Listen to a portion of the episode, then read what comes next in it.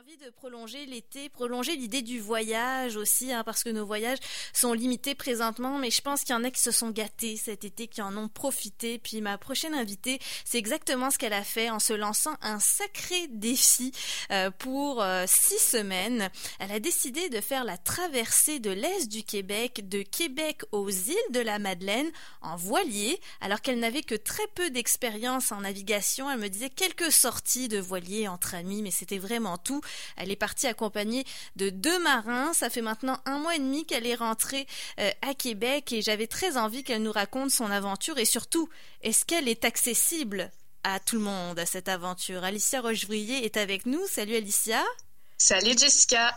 T'as annoncé ça comme ça pour tous les gens qui te suivent sur ta page personnelle euh, sur Facebook que tu partais sur un voilier Cap vers les îles, c'était vraiment euh, l'objectif, puis ça a été le nom aussi de capsule vidéo que tu as tourné pour euh, cette page personnelle.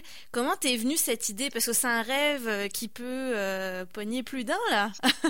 ouais, bah écoute, jamais j'aurais pensé un jour faire un, voyage de voilier comme ça aux îles de la Madeleine. Aller aux îles de la Madeleine, ça avait toujours fait partie de d'un de mes rêves, mais jamais j'aurais pensé y aller en voilier. Puis l'occasion s'est présentée. bah, suite à la pandémie, suite au fait que mon été est devenu euh, complètement libre parce que moi, je travaille beaucoup l'été dans les événements et puis là, j'avais plus rien. Tout est tombé à l'eau. Donc, euh, mon copain a un voilier et on a décidé de partir à l'aventure de d'avoir du plaisir quand même euh, au travers de tout ce qu'on vivait là au niveau professionnel.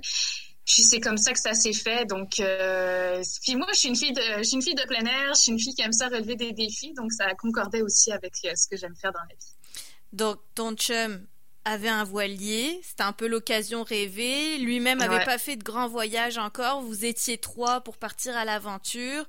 Donc l'occasion s'y prêtait la fin juillet de partir comme ça.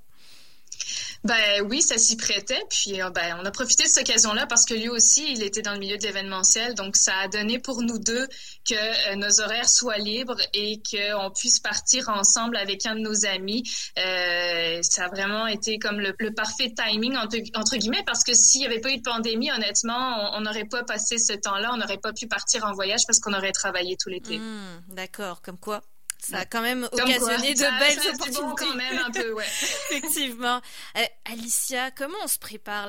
On le disait, tu n'avais pas d'expérience vraiment en longue navigation. Comment tu t'es préparée à ce grand départ-là? Je me suis préparée euh, au jour le jour. Ça a été, euh, euh, en fait, j'avais déjà fait quelques sorties avec des amis, mais jamais j'avais fait un aussi long voyage. Et puis, de fil en aiguille, en apprenant sur le tas un peu quelques sorties avant de partir. On est parti le 24 juillet, donc on a eu le temps un petit peu de se préparer durant l'été.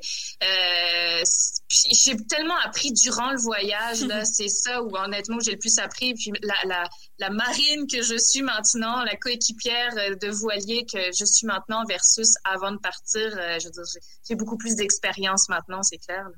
Mais qu'est-ce que ça prendrait? Parce que là, tu en parles, on se dit, ok, donc moi, si demain, j'ai juste envie d'être sur un voilier, d'aller aux îles de la Madeleine, ça a l'air super accessible, mais on le voit à travers tes capsules, il y a plein de choses qui jouent, évidemment, avant un départ. La météo, pour ne parler que d'elle, les vents qui vont permettre d'avancer, quoi que vous aviez un moteur ah euh, sur le voilier, mais il y a plein de critères. Est-ce que c'est ouvert à tout le monde quand même?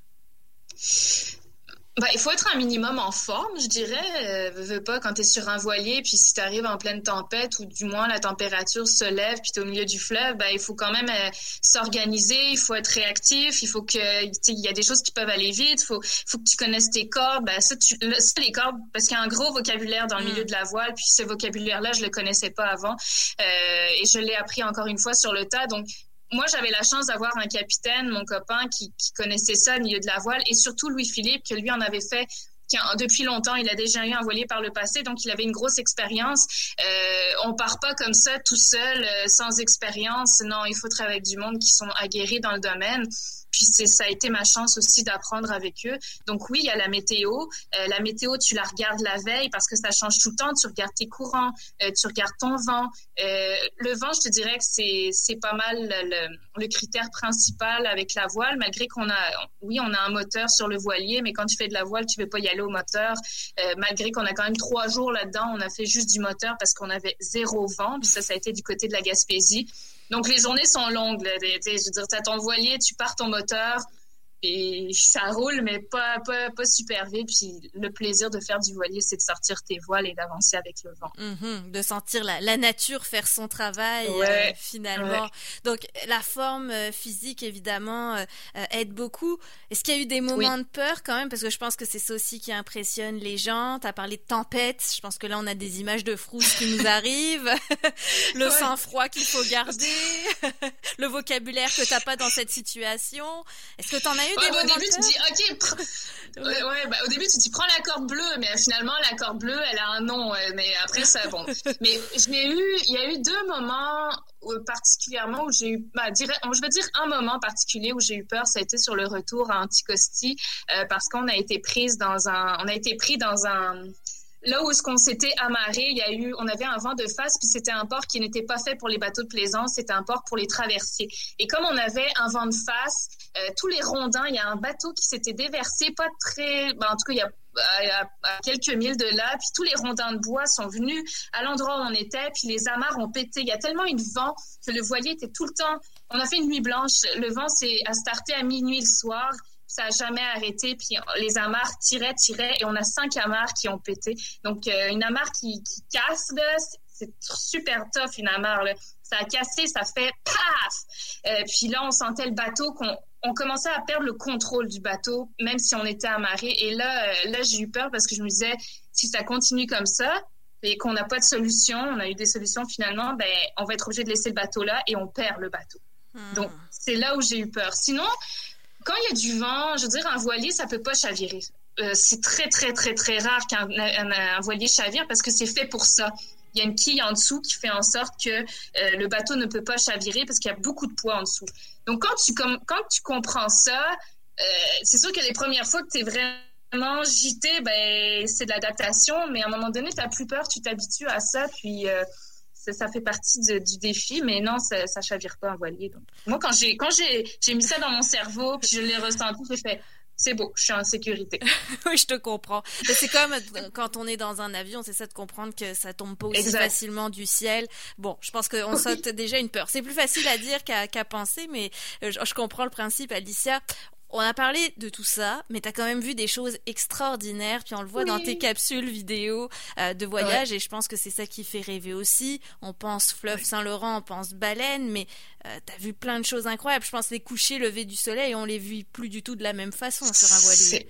Ah, vraiment, tu as une perspective tellement différente quand tu es sur la mer, tu as une vue des paysages, vraiment vue de la mer, tu as une, toute autre perspective que quand tu es en voiture et, et c'est ça, tu te déplaces de cette façon-là. Donc, euh, les couchers de soleil, euh, euh, honnêtement, les plus beaux couchers de soleil, ça a été aux îles de la Madeleine. J'ai, on a eu un soir de coucher de soleil où ça a duré, sérieusement, une heure et demie de temps, où à chaque fois que je me retournais pour voir, j'étais comme, ben voyons donc, ben voyons donc, je dois avoir mille photos de coucher de soleil dans mon téléphone. Ça a été merveilleux. La faune, la flore au Québec qu'on a, c'est de, c'est spectaculaire. Alors oui, on a eu des baleines.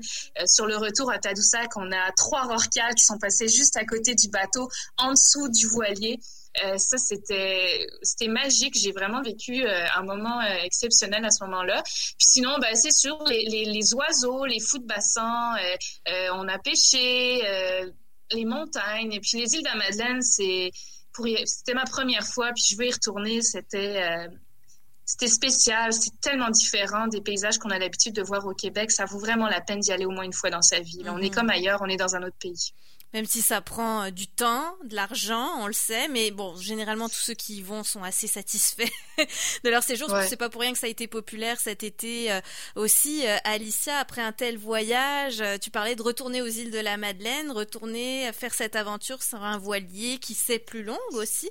Est-ce que ça te tenterait? Tout est possible. oui, ça me tenterait. Ce que j'ai remarqué, par exemple, c'est que moi, je suis une fille de plein air, j'aime ça bouger, et quand tu es sur un voilier, à un moment donné, ça peut être long. J'adore courir j'aime faire de la rando, j'aime faire du vélo. Mhm. Quand tu es sur un voilier et que tu es en mer et que ça bouge un peu, ben, tu peux pas lire, tu peux pas être sur un ordinateur, tu peux pas vraiment regarder un film. Mhm. Donc, la seule possibilité que tu as, c'est d'être assis sur le pont à jaser avec ta gang ou regarder les paysages.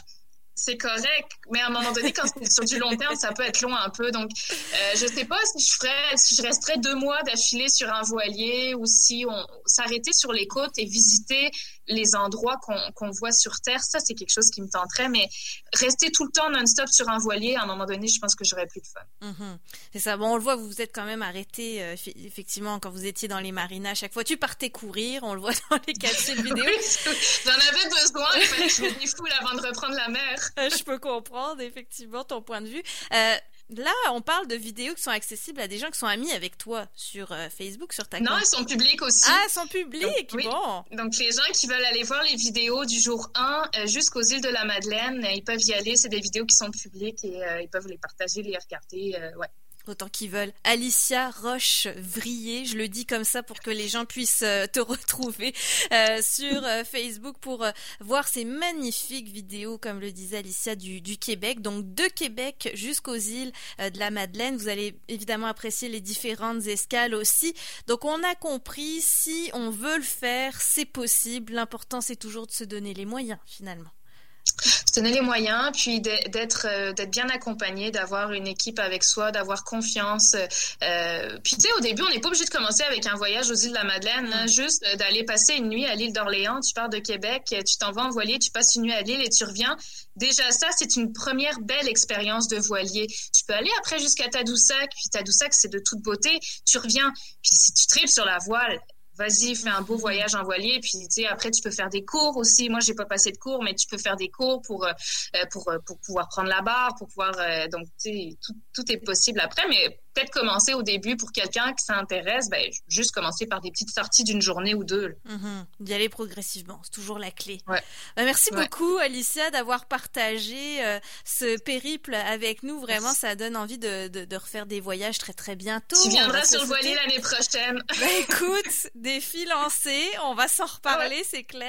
Euh, Alicia, j'aimerais quand même faire un petit clin d'œil à pourquoi on se connaît habituellement. Tu as attaché de presse, notamment, tu le disais, tu travailles dans l'événement puis tu as ta compagnie AR Communication qui a aussi une page Facebook. Un petit clin d'œil quand même. Euh, bon, on sait, le milieu événementiel est arrêté pour tous ceux qui vendent ces événements. Habituellement, toi, tu les vends aux journalistes, ces événements. Comment ça se passe là? Est-ce qu'on est capable de reprendre un petit peu, de peut-être voir 2021 euh, 2021, euh, encore là, tous les promoteurs, on ne sait pas trop ce qui va se passer, les festivals et tout. C'est tellement difficile. J'ai l'impression que tout le monde vit ça un peu au jour le jour. Euh, regarde ce qui est en train de se passer avec la deuxième vague. Euh, honnêtement, plus ça va, plus je me dis qu'en 2021, les événements de grande envergure n'auront pas lieu. Mais ça, c'est mon opinion personnelle. Je ne sais pas. J'espère que ça va reprendre, ou du moins les petites salles de spectacle, parce que la culture, c'est c'est tellement important dans nos vies. Ça nous fait vibrer, ça nous fait du bien, ça nous fait rêver, ça nous fait voir autre chose. Puis c'est important de continuer ça. Mais après, ben, tout le temps restant dans les mesures de sécurité. Donc, oui, euh, moi, j'ai hâte que les événements reprennent. Je me suis ajustée aussi parce que dans la, dans la vie, je fais aussi de la télé, des mm. tournages, euh, de la narration. Puis ça, ça a repris les tournages. Donc, c'est quelque chose que j'aime beaucoup faire dans la vie, c'est la télé. Puis je mets présentement mon énergie là-dessus et sur certains de mandats de relations de presse. Mais euh, écoute, je souhaite, je ne souhaite que que ça revienne l'année prochaine, honnêtement. Mais encore là, on peut pas le savoir pour l'instant. Non, c'est sûr, c'est difficile à prévoir. Personne n'a cette boule de cristal, malheureusement. Mais tout ça pour dire qu'effectivement, si vous avez euh, des, des, des, envies de narration féminine, vous aimez la voix d'Alicia, bah, contactez-la sur sa page Facebook, oui, Communication. Bah je, je, fais un petit clin d'œil il y a tout ce qu'il faut, mes services, tout est affiché. N'hésitez pas à me contacter. Je suis super gentille, puis euh, on va discuter de vos besoins. Merci beaucoup, Alicia. Toujours un plaisir de te parler. Merci, Jessica. à très bientôt. Et vous restez là dans